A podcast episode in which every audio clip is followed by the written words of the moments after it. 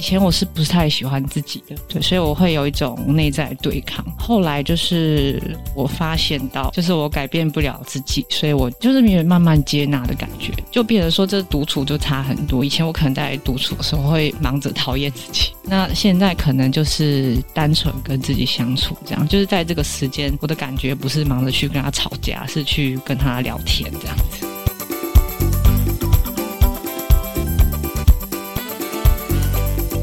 大家好，我是四十好龄妮塔。八月底啊，在四十好龄的粉丝团，我们有分享了一则短文。那时候我写的是四十加独处是日常喧嚣中坚持心灵独处的能力。那那个文章啊，引起了许多粉丝的关注跟分享，很谢谢喜爱的粉丝们。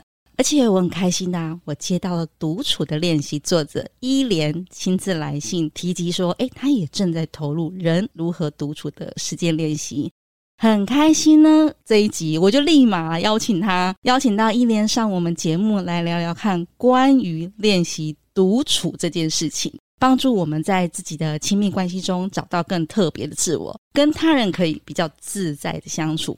不晓得听众朋友会不会遇到独处不独处的问题？不过在开始我们聊之前呢，我们先欢迎伊莲，伊莲先帮大家打个招呼吧。各位听众，大家好，我是伊莲。那我之前就是担任护理师的工作，然后现在也有写部落格文章。然后我的部落格名字叫做伊莲的写作笔记本，主要是在写关于就是书籍的分享啊、阅读跟写作。还有关于自我成长的内容。然后今天要跟大家分享的是我的第一本书《独处练习》。伊莲，其实我看了这本书啊，因为在之前他有先跟我分享哦。其实我读了之后，我自己很有感觉。我刚刚在录音前有跟伊莲说，因为我我其实本质上我是个孤僻的人，但是在很年轻的时候，我不知道这件事情，会觉得说哦，那么多的聚会，就是有约我就去，但是去完之后，不知为何就莫名的有点空空的，但也不知道如何自处，甚至于我还会有一个，就是年轻的时候自己一个人静下来，就会觉得有孤独的感觉，对，就会怕说啊，这世界好安静哦，然后就会有点觉得嗯寂寥这样。所以我想要问依莲啊，依莲其实呃，你为什么起心动念呢？想要写这本书，已经就是谈到孤独这个话题？就是我上了几个节目啊，就是很多主持人都会问我这个问题。那我觉得我可以换一个方式回答，就是与其说我把独处跟孤独这个事情写出来。不如说是独处来找我，然后呢，就是请我把它写出来，这样就是透过可能我自己的生活经验，然后慢慢把它这个东西传递出去，这样。所以在写的时候，其实还蛮自然的，因为就是我的性格就是孤僻的这样，所以这个就是我的生活写照。再加上，比如说我平常的写作习惯跟自己对自己的观察，然后就会慢慢的把它写出来。这样，再加上我在书写的时候，我会去看一些跟独处相关的书籍，然后也有参考一些跟孤独有关的书籍。会觉得说，哎，这是就是很多人都遇到的事情，可是大家都不太喜欢去讲这件事情，这样，那很高兴可以把它写出来，然后就希望可以重新把独处介绍给大家，这样。嗯，我在你的书里面呢，跟洛哥有读到一个很有趣的，英国有一个叫孤独长。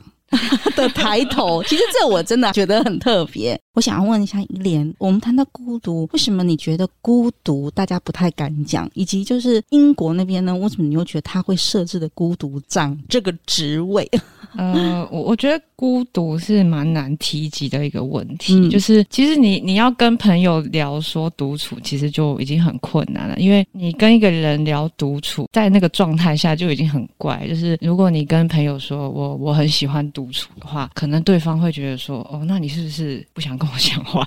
你需要一个人，所以干脆我离开好。这是一个很困难的话题，嗯、对，所以你要跟别人谈这件事的时候，本身就是很困难的这样。然后再加上大家对孤独跟一个人会有一些误解，对，然后会有一些像是标签化的这样，就是因为大家不喜欢孤独的人，然后如果你自己会觉得孤独的时候，也许你也会讨厌自己这样，所以这是不好讲的一个事情，对，而且有时候你的孤独也别的人也不一定可以理解你的孤独到底是什么这样，嗯，对，所以这个是很难去诉说的一件事情。嗯你看你书里面呢、我觉得我有读到几个，一个是你在提一个想法，就是孤独其实跟不等于独处。那这个我就想要听你就是讲一下，因为比如说我们常常把孤独、寂寞跟独处。到底有什么的不一样？以及就是说，觉得针对于比较怕孤独，因为其实你书里面很长的一段，他都在描述，就是说独处带来的好处。可是回来就是是我比较想要先了解，比如说一个人等于独处吗？独处跟孤独、孤单到底相不相关？我想要请伊莲可以跟我们分享一下。呃，我觉得这是一个蛮困难的题目。那那时候在书写的时候，编辑又希望我特别去谈论这个东西，这样。我记得是在第一部里面有谈一个，就是孤独跟独处的关系。其实我到现在，我觉得可能它的界限还是有点模糊。不过我大概就是整理一下我自己对孤独跟独处的看法，是有一点不太一样的。这样，我觉得孤独的话，比较像是一种很主观的感受。这样，它有可能是在你一个人的时候，或是你在关系里，或者你在朋友的里面，然后你产生跟别人很疏远的感觉，或是没有办法连接的时候，你会有这种感觉，然后它是负面的，然后可能比较感觉会有压力的这样。那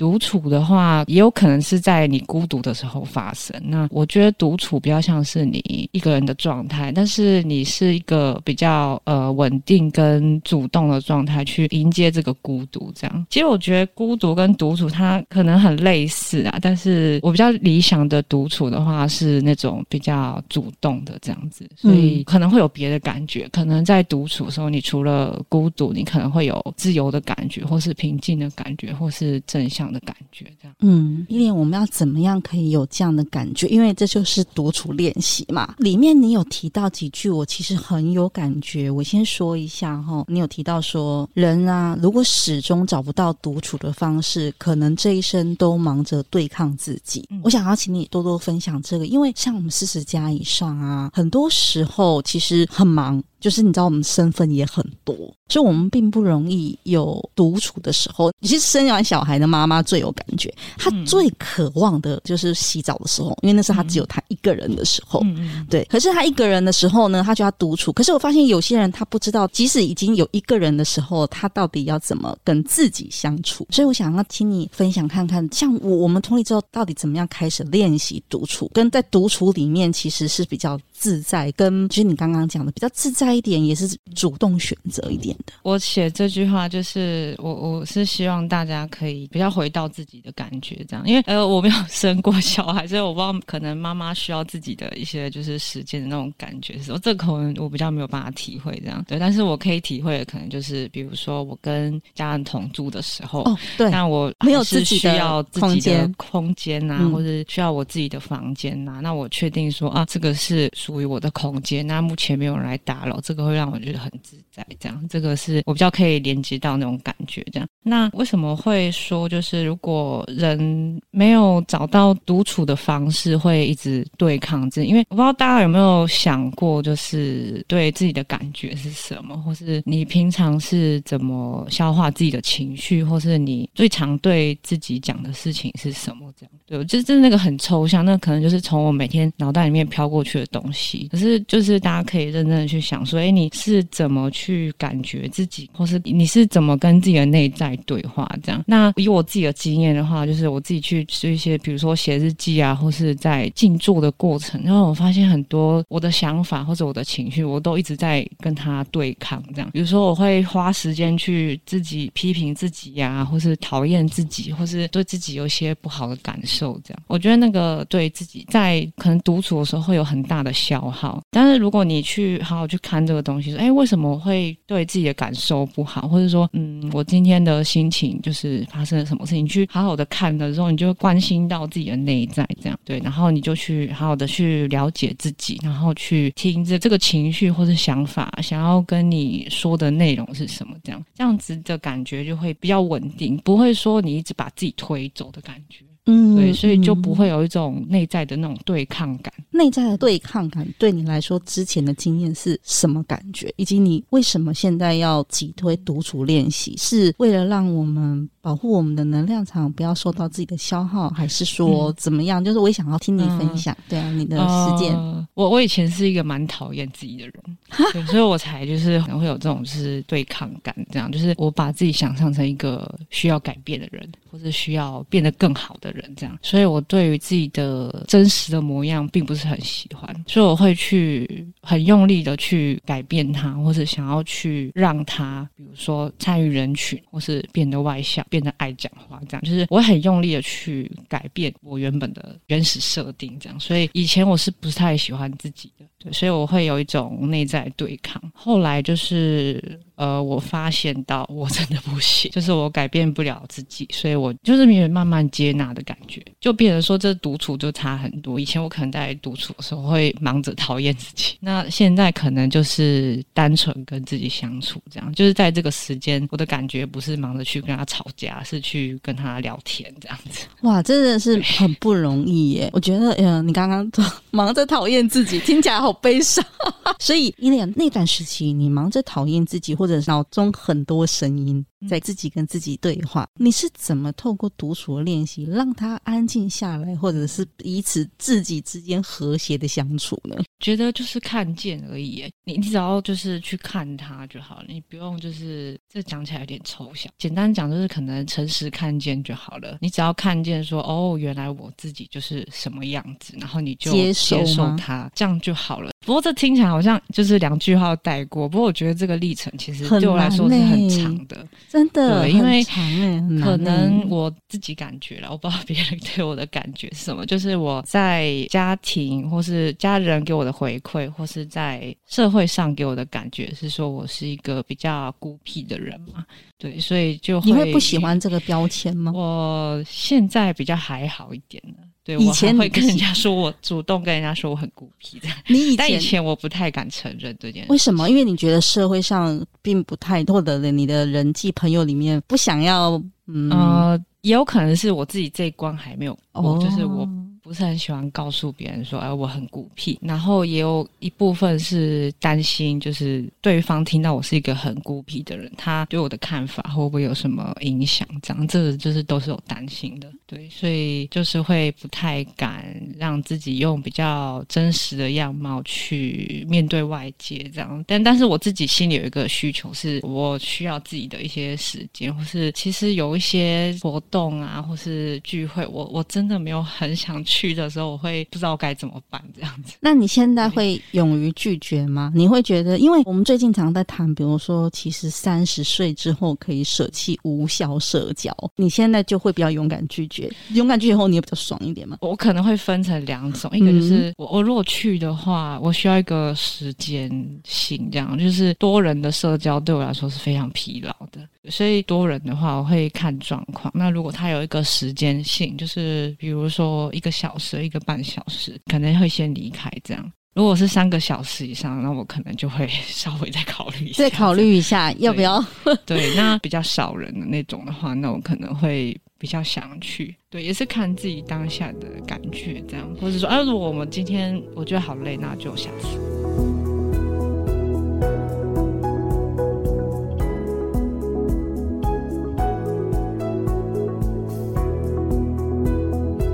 念，我问你哦，你是不是一个我们俗称的高敏感族人呢？哦，对啊，我看那个高敏感那本书，我就觉得哇，这个真的有被懂的感觉。我发现很多女生啊，男生我觉得有，但是男生比较隐性。其实我觉得女生还比较敢说自己的需求，就是因为我也在看说，哦，常常会觉得我跟伊莲其实有点像，当然我可能比较外显一点，当然年纪也大。但是呢，我之前也是在看高敏感族。伊莲，你看高敏感族，你觉得哪几点很像你，或者是打动你？我记得他的书里面好像有一个高敏感量表，嗯，然后我有去做，我好像是在就是没有到超级高敏感组，但是大概在那个零到十分，大概在六七分那边，那很高啊。所以一莲为什么出了这本独处练习？我觉得这本书很像是挖掘自己，就是你自己人生的练习曲。嗯，对。那里面你其实提到很多，跟大家分享一下。其实一莲的这本练习独处啊，它总共有四步。我也稍微介绍一下。第一步是重新认识独处，它比较像我刚刚跟一莲我们两个在聊的，在谈说哦，定义独处这个事为什么要练习。那一莲在第二部里面有写到独处的挑战跟价值，就是我们问到啊，你独处的时候你是批判自己的，还是你是和谐跟自己相处的？对，那这里就有独处跟人群间切换，对不对？哦，这其实很重要，我觉得对我们来说。然后独处的第三步呢，是独处练习计划。第四步其实我觉得很有趣，因为那些独处的故事。那伊莲其实把这本书，呃，应该说独处练习就分了四大章节，我们非常的有逻辑，我觉得可以把独处变成一个 一个练习学的逻辑，很有趣。我想要问伊莲呢，还有一个问题，你写到啊，独处延伸的朋友是独立、自主、自由，那可以分享一下吗？这是感觉上这是独处的好处诶，独立、自由、自主。我觉得就像各种人际关系，就是独处有好跟不好，然后人际关系也有就是他开心的地方，也有辛苦的地方，这样。所以我在第二部的时候，就是有讲，譬如说我们在独处的时候会遇到什么比较辛苦的状况，那我也希望传递给读者说，就是是独处它也是有好处的，它也可以就是呃，除了让你找到。跟自己相处的方式之外，它其实有很多的好处。这样，它也有就是让你感觉到独立啊，或者你是可以自主的，然后你是自由的一个人。这样，那你不会就是当你身边没有人的时候，或是你你要独自面对的时候，你都是有选择。如果你是处于一个比较安定的独处的话，那你可以感受到很多正向的感觉。这样子，我觉得比较有感觉，可能是我在自己去旅行的时候，对，就是那种感觉是比较独立的感觉。这样，就是以前我也会觉得说，我我为什么就是会有人自己去旅行啊，然后自己去很陌生的国家什么，然后自己去试过的时候，会发现就是真的蛮硬的，然后也很辛苦。然后你可能还要去熟悉一个陌生的地方，然后自己去找路啊，然后自己去面，就是可能你要去买东西，什么都有一些心理的障碍要去突破。这样，不过你过了那个关卡之后，你就会觉得说，哎，你自己一个人可以做很多的事情。你去旅行的时候，你可以决定你要几点起床，你今天早餐想吃什么，你今天要走哪一条路，然后你今天要去哪一个博物馆参观，然后就是你都是可以自己。决定啊，然后跟自己去度过这个时光，这样。随心所欲的选择自己想选择的，不用去配合旅伴，嗯、是吗？当然不是说就是旅行非得要自己去，我觉得就是跟别人去也 OK。嗯，对。然后你如果有有机会，或者说你刚好有这个时机点，但是你刚好找不到人跟你想要去同一个国家的话，那你也可以自己去看看。也许你可以在路上遇到一个陌生的朋友，这样今年你也不错。之前去哪边呢？你说旅行？对，旅行。第一次去的话，哎。印象比较深刻，应该还是欧洲那一次，对，因为那时候是第一次到跨出亚洲，这样那是压力蛮大的。你去，不过也是觉得很有趣。你回来之后，你有什么不一样？你觉得自己哇，好厉害！有的时候可以自己一个人独闯欧洲。我那时候只去一个国家，因为时间的关系，嗯、所以我就去意大利。然后我觉得这是一个很美的地方。嗯，对，虽然是自己去啊，但是就除了觉得它很美之外，然后也觉得也蛮有成就感的。这样就会透过这个挑战成功的经验，然后就会觉得说，哎，那我下次可以。自己去欧洲其他国家这样，哎，我觉得你说到一个 insight，我们叫洞察，就是我们的心理，就是一个和谐、开心的独处的过程。它其实可以让一个人，就像你说，变得更独立，因为有成就感，或者是变得心理更强大、更正向一点点，嗯、对不对？嗯、就是自己有一些独处挑战的话，就是会觉得自己在那个情境当中，好像就是变得比较就长大的感觉，或是说，哎，更有力量的感觉。这样就是不是说什么事情都都一定要跟着一个人去，或是说你当你的伴侣或者家人无法跟你同行的时候，如果你可以自己去的话，你就。比较不会有那种被牵制嘛，或者说有些人可能会觉得说，哎，那个我男朋友都陪我去，然后我觉得我被独处了，我好孤单，这样就比较不会有这种自己觉得很可怜的感觉。这样就是你在这个一个人的情境下，你还是有选择。嗯，我觉得你讲的很好啊，一个人的情境下还是有选择。像一莲呢，他提的是，虽然他还没有结婚，没有小孩，那回到像我们那种有结婚有小孩的啊，又是职业妇女，我们最怕的是什么？我放不下工作，放不下家人，放不下小孩，所以我都有各式各。种的借口让自己觉得，嗯，我好像不能出去玩，就是你说的，就是我好像不能，不太应该要自己出去。对，又或者是说没有自己出去，自己一个人，因为我太以我们来，我们太常，比如说都跟孩子在一起，跟家人，然后工作上，所以我们其实不太敢一个人真的去做旅游这件事，一个人去看电影，一个人去看剧，即使我们很渴望，可是我觉得还是不太敢。所以你刚刚那样讲，我就会觉得，嗯，鼓励四十好龄的朋友、嗯、听众朋友们，其实可以小小的挑战，试一个，嗯、也许不用像一边这么一次就挑战，他，因为他已经是训序啦，就是说一次挑战到欧洲，也许就只是给自己一个国内的两天、三天的小旅行，嗯、就是试试看一个人去安排，完全是自己一个人旅行。嗯、我想那应该也会有很大的不同，对吗？应该也会有一种就是喘息的感觉吧。对，而且我觉得就是各位就是职业妇女啊，或是有家人的。听众们，就是你可以有一个小小善意的谎言，就是如果你想自己去旅行的话，你就跟你的伴侣或是孩子说啊，妈妈要跟朋友去旅行哈，然后几天几天这样，那你就自己去，对，然后就自己去，你就自己去，这样就是你就就是当做你要跟朋友去，这样你就是自己去这样。我相信这个对事实好了我们的朋友们一定有很大的心灵充电。我觉得刚刚伊莲讲的，他从欧洲回来，我相信他有了一场很棒的、很丰富，就是一个心灵的充电的过程，他回来后一定就你刚刚说嘛，你就自己更有成就感，过了什么？嗯、但对我们来说，就是哦，我的心灵被充饱电了，因为我平常的生活可以再去面对小孩啊，对，可以在面对小孩，可以在面对工作，可以面对一切，对，就心灵充电。因为我还很喜欢一个部分，你里面呢、有提到了很多独处练习，你可不可以分享几个独处练习的方式？一两种独处练习哦，我觉得最简单的就是找一个你有兴趣的东西，你就自己去做一件事情。比如说你喜欢就是画画，或者你喜欢阅读，或者说你喜欢自己去运动，然后你就是任何生活上找一特定的一件事情，然后你就自己去做。然后那就当做你自己的日常生活中一个人充电的时间，对，就是很简单，你就可以融入在生活中。比如说你在家里，然后你觉得就是自己有点稍微的空间，就说：“哎，我要出去运动了，我自己出去跑步。”这样，那就是一种小小的一个空间，这样。对，那个跟你自己在房间，然后随时有人在讲话，那感觉不太一样。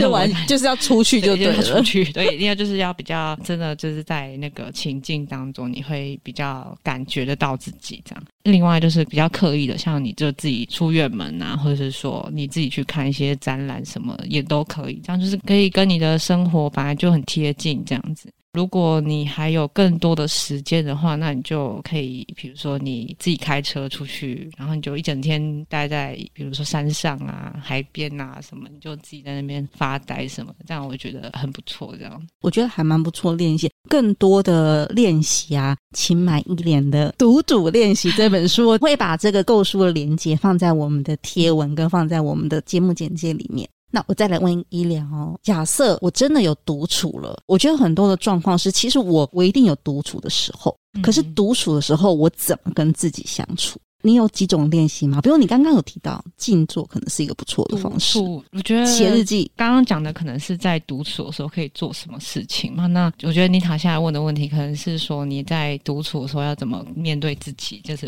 是跟自己相处。这样，这个我觉得在大家比较熟悉跟自己相处的感觉之后，就可以开始尝试这样。其实我一直觉得，就是呃，你在独处的时候，你就像是在帮自己照镜子，因为我们平常可能有点难感觉得到。自己。对，然后也觉得那个很抽象，所以就是在第三步有一个部分叫做跟自己对话的方式，这样这个就很具体，你就可以看得到，就是你自己的一些，比如说感受啊、想法，或者说你跟自己内在谈话的方式上，你可以透过任何的形式去把自己的一些感受或是一些情绪把它记录下来，或者说你可以单纯你今天早上起来你就坐着安安静静的坐着，或是你在盥洗的时候你就看着镜子看。看你自己的脸，然后你跟自己说几句话，你可以透过这个方式，就好像去认识一个朋友，然后你就跟他聊聊天，讲讲话。我希望就是大家可以找到一个方式，就跟自己很诚实的讲话，把自己看成一个很亲密的伙伴的感觉。伊莲，你有没有遇过啊？独处的时候，一开始你的脑袋是静不下来的。嗯因为我们从很多的事情里面，就是回到一个人的时候，一个人空间。嗯、一开始我可能没办法切换，如同你在里面有写到，比如说家人跟独处的切换，或者是外在跟独处的切换。嗯、请问一开始回到一个人的时候，我想要好好的独处，刚开始的时候，比如说前十分钟我怎么办？我现在情绪如果是还蛮乱这样子，对，然后充满了噪音这样子，对，哎，我觉得可以先就是找一个比较安静的空间，然后就是就稍微静坐一下这样。因为我觉得，呃，现在的声音很多嘛，就是不管是人际间，或是你在划手机啊什么，很多的杂讯或是声音会一直不断的进入我们就是脑袋里面这样，所以我们的心就会很乱，然后很浮躁这样。对，所以我们可以尝试，就是在每天找一个时间，或者说在你有空的时候，你就稍微静坐一下。那那个静坐可能不是说一定要把所有声音关掉，只是说暂时让你自己稍微安静一下这样。然后你也可以听说，哎，这些声音是。从哪里来的？这样，然后这些声音是是什么？这样，你就慢慢的把自己安静下来。这样，那刚好去年的时候去参加一个就是内观的练习，这样，它是一个禅修方式，那个空间就是非常的寂静，这样。所以大家如果就是在百忙之中有一段时间的话，也可以去那边静坐。静坐就是可以帮助我们，就是把自己心里的声音稍微关安静一点。哦，你在独处的时候，你如果面对很多噪音的时候，其实你也不用太紧张，或者不用急着把它关掉，这样你就静静的，就是听哦，这有这些声音，这样，那你就深呼吸，你就一直安静的呼吸，这样就可以了。谢谢伊莲今天为我们带来很精彩的就是很受用的独处练习。